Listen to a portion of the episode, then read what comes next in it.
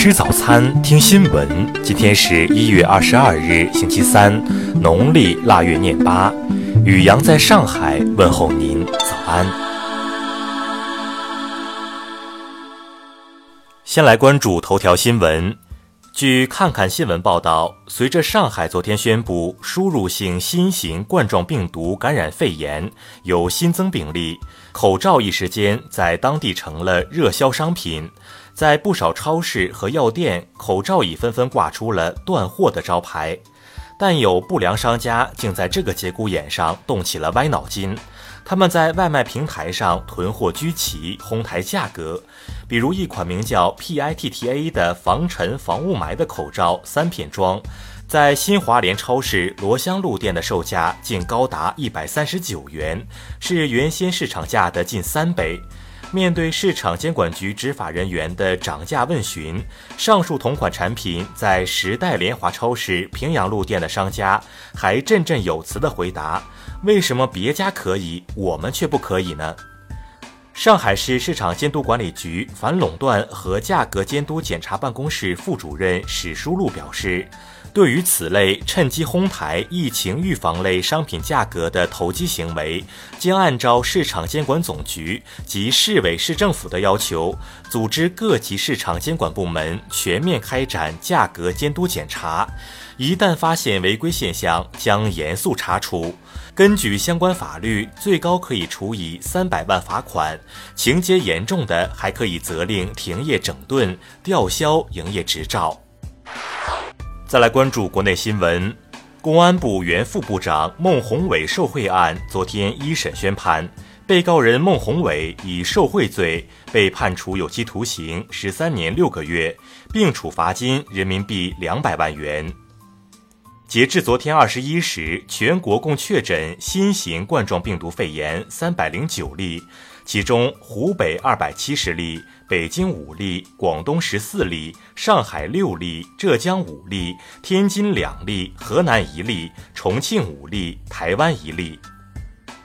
二零一九年，我国全年实际利用外资九千四百一十五亿元，同比增长百分之五点八，新设外资企业超过四万家，保持第二大外资流入国地位。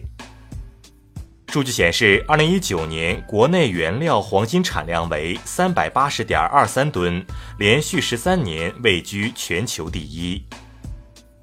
去年全国人均可支配收入首超三万元，上海以六万九千四百四十二元高居榜首，逼近七万元大关；北京以六万七千七百五十六元位居第二位。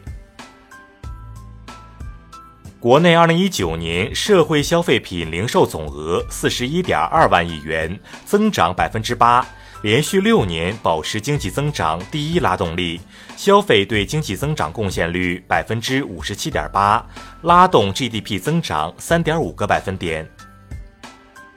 香港特区政府统计处昨天公布，二零一九年十二月份整体消费物价按年升百分之二点九，较十一月的百分之三稍低，是连续四个月放缓。澳门昨天将应对新型冠状病毒疫情预警提升至第二级，即可能面临爆发的级别。并设立新型冠状病毒感染应变协调中心，二十四小时运作，应对疫情变化。再来关注国际新闻，新加坡卫生部宣布，从今天起将对所有来自中国的旅客实行体温检测，此前仅限于武汉。据伊朗媒体报道，伊朗民航组织二十一日公布乌克兰客机失事第二份调查报告。称客机起飞后被两枚托尔 M 一导弹击中坠毁。韩国政府表示，韩海军青海部队决定独立巡航霍尔木兹海峡。韩联社分析称，此举被视为韩国顾及美国和伊朗双方立场而采取的折中方案。俄罗斯总统普京二十日向议会提议。免除联邦总检察长尤里柴卡的职务，另有任命。提议由联邦调查委员会副主席伊戈尔·克拉斯诺夫担任新一任总检察长。澳大利亚发现一例新型冠状病毒肺炎疑似患者，目前已被隔离。当地官员表示，正在等待对这名患者进一步检查的结果。巴格达迪去年十月在美军突袭行动中丧命后，据西方情报机构确认，极端组织伊斯兰国由新头目萨尔比接手。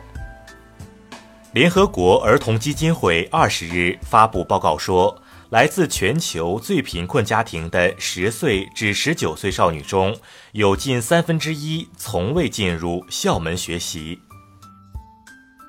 消息人士称，美国波音公司正在与多家银行进行商讨，拟借款一百亿美元或更多，以填补737 MAX 两次坠机事故后不断攀升的成本。再来关注社会民生新闻。湖南官方昨天公布了浏阳市烟花厂重大爆炸事故和谎报事件有关责任人员处理结果，其中二十九名公职人员被追责问责，十名企业工作人员被采取刑事强制措施。河南二十一日起全面禁止市场销售活禽，以有效防范新型冠状病毒感染引起的肺炎疫情扩散。近日，广东珠海一女司机黄某酒驾遇查，测试结果数值差两分，达醉驾标准。黄某开怀大笑，庆幸不用坐牢，最终被罚款两千元，扣十二分。在近日的 G 三七四次列车上，一男子石某趁邻座睡着，将其手机偷走。在输入一二三四，恰好解开锁屏后，石某便登录微信，冒充机主向对方好友借钱。目前，石某已被刑拘。杭州第一人民医院在女厕设男童便池的消息近日引发热议，有质疑者认为此举不利于孩子建立性别意识。对此，该医院回应称，便池已实施五年，或设第三卫生间。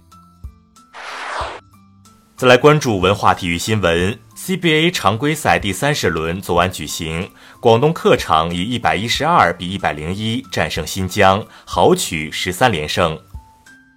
澳网昨天展开第二日的争夺，在男单首轮的较量中，梅德韦杰夫以三比一击败美国球员蒂亚福，晋级次轮。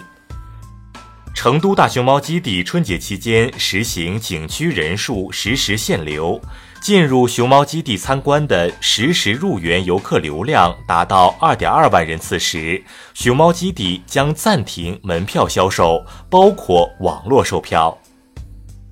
迪士尼在收购福克斯影业后，十七日决定把福克斯名称移除，以防止消费者错以为电影制片厂和福克斯新闻媒体仍有关联。以上就是今天新闻早餐的全部内容。如果您觉得节目不错，请点击再看按钮。咱们明天不见不散。